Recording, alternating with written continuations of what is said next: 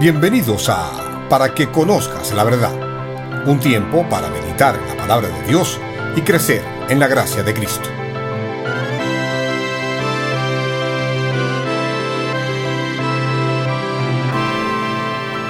Hoy con el pastor Elio Enay Martes.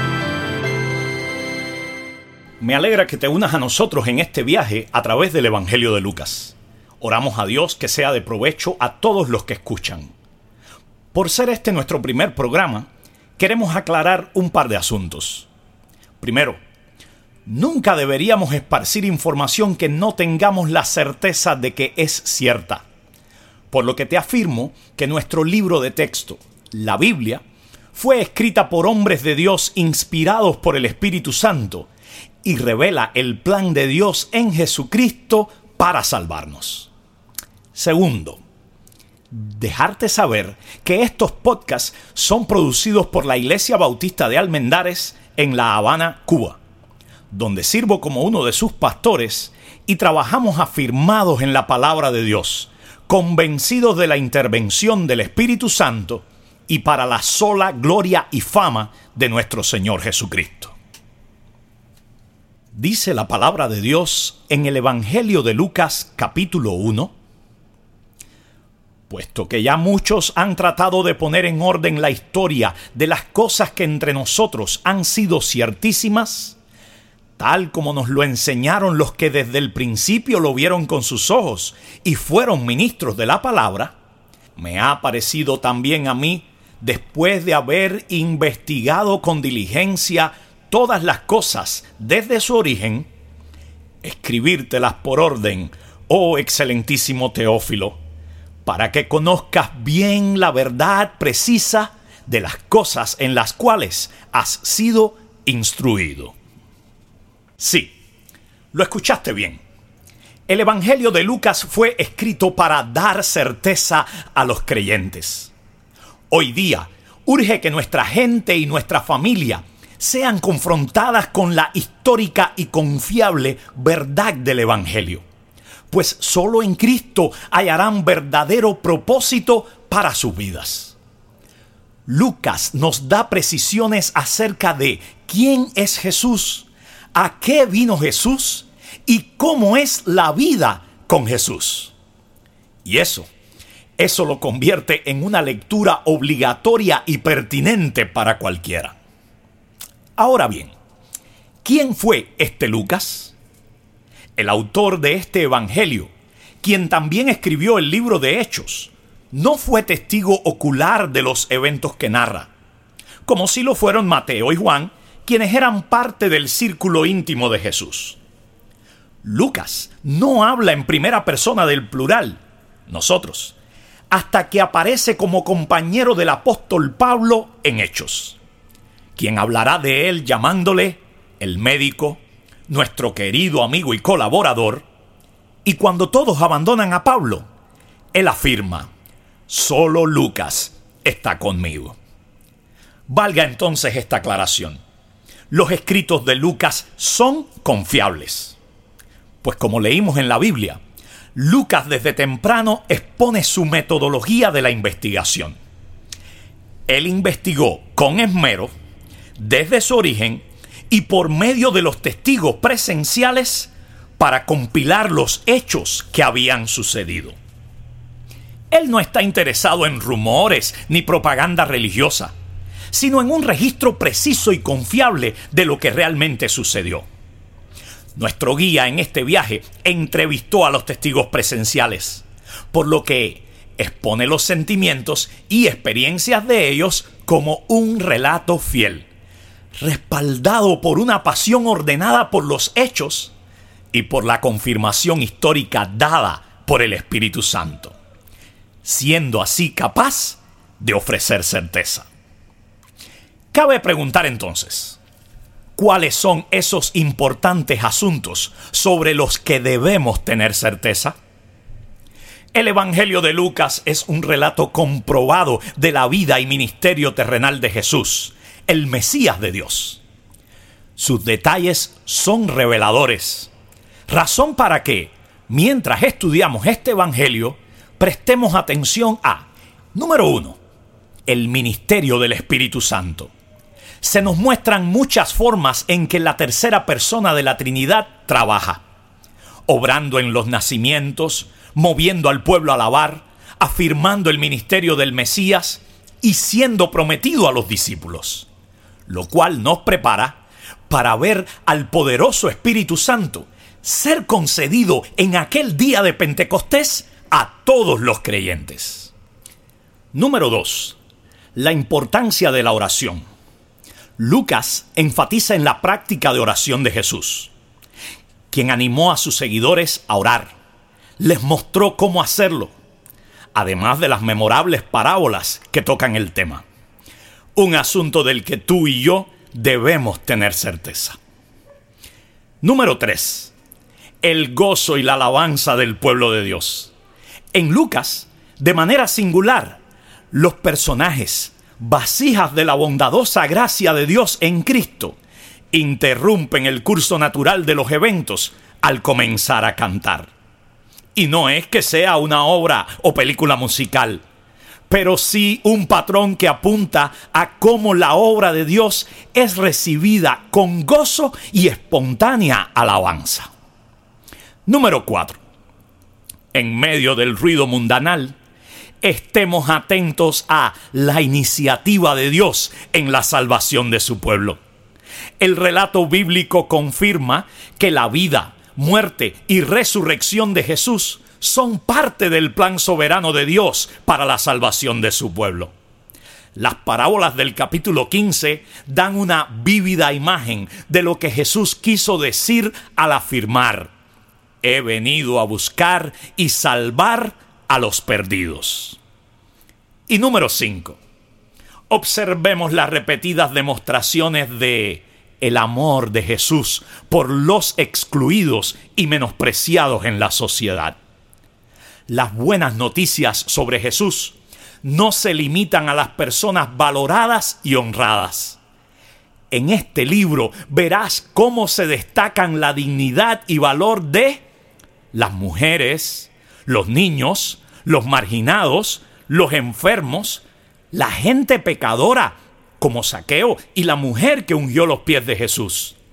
Incluso por los extranjeros o gentiles, como nosotros para los cuales queda muy claro el extraordinario y universal amor de Dios para todo aquel que por su gracia se arrepiente y cree en Jesucristo.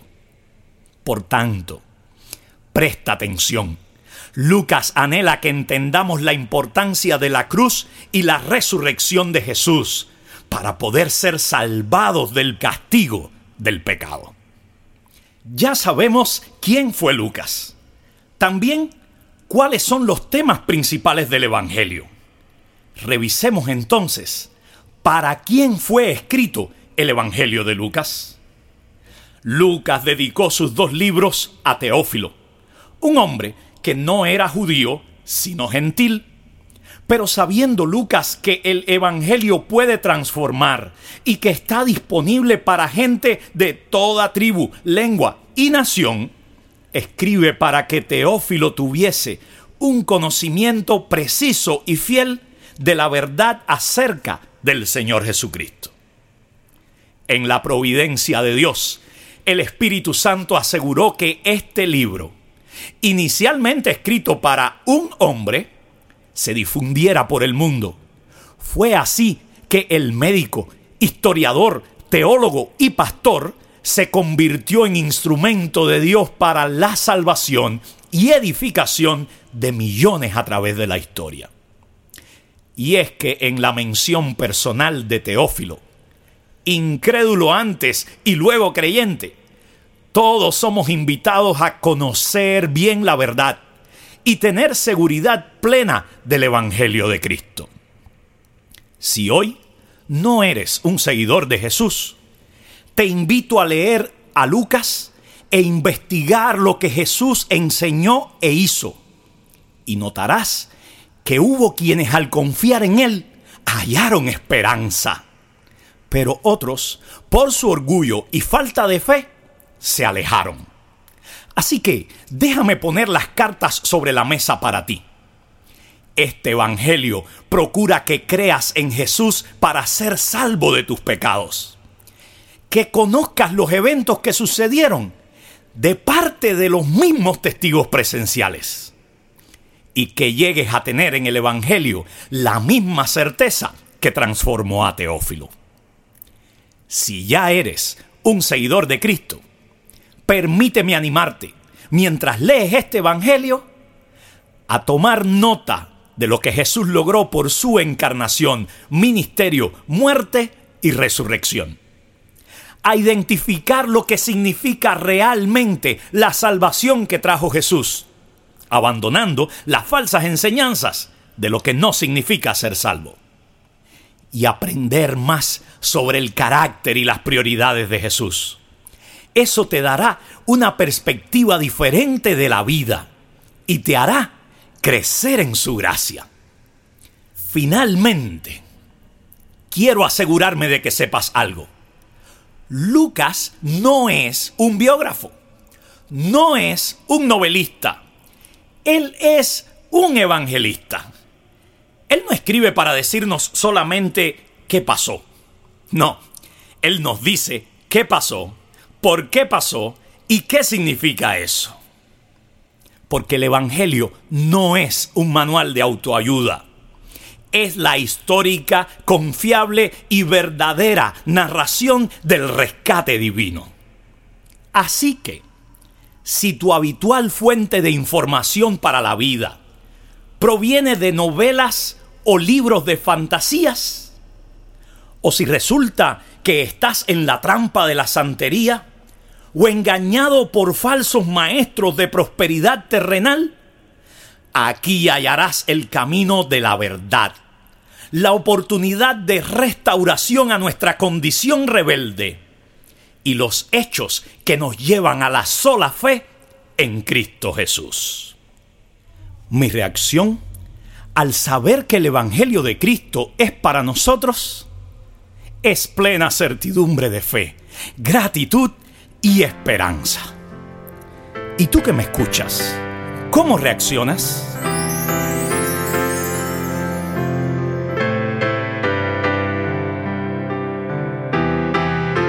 Mi Dios y Padre eterno, autor de la creación,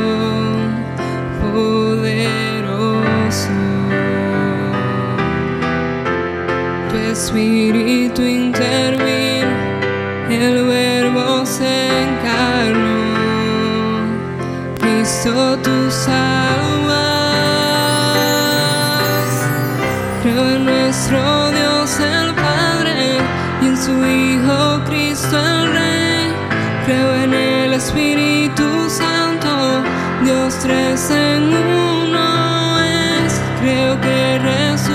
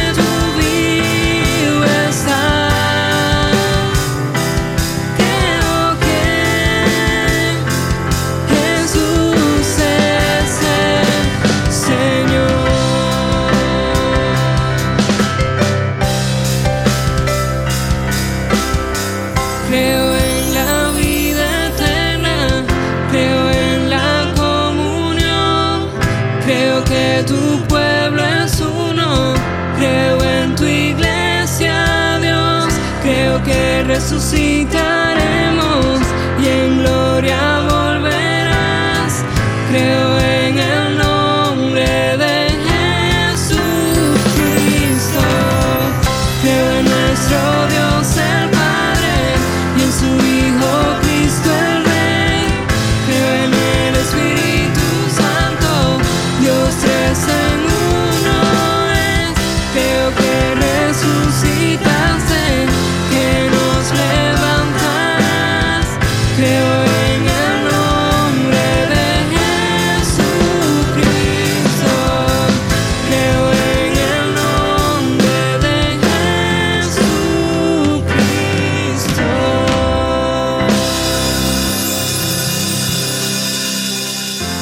Te invito a orar. Señor Jesús, gracias porque venido el cumplimiento del tiempo, te manifestaste al mundo. Gracias por la salvación ganada en la cruz para todo aquel que cree. Gracias por el Evangelio de Lucas y por todos los fieles que a través de la historia has usado como siervos y ministros de la palabra. Ayúdanos por la obra de tu Espíritu y a través de las Escrituras a tener plena seguridad del Evangelio de Jesucristo, en cuyo nombre oramos. Amén.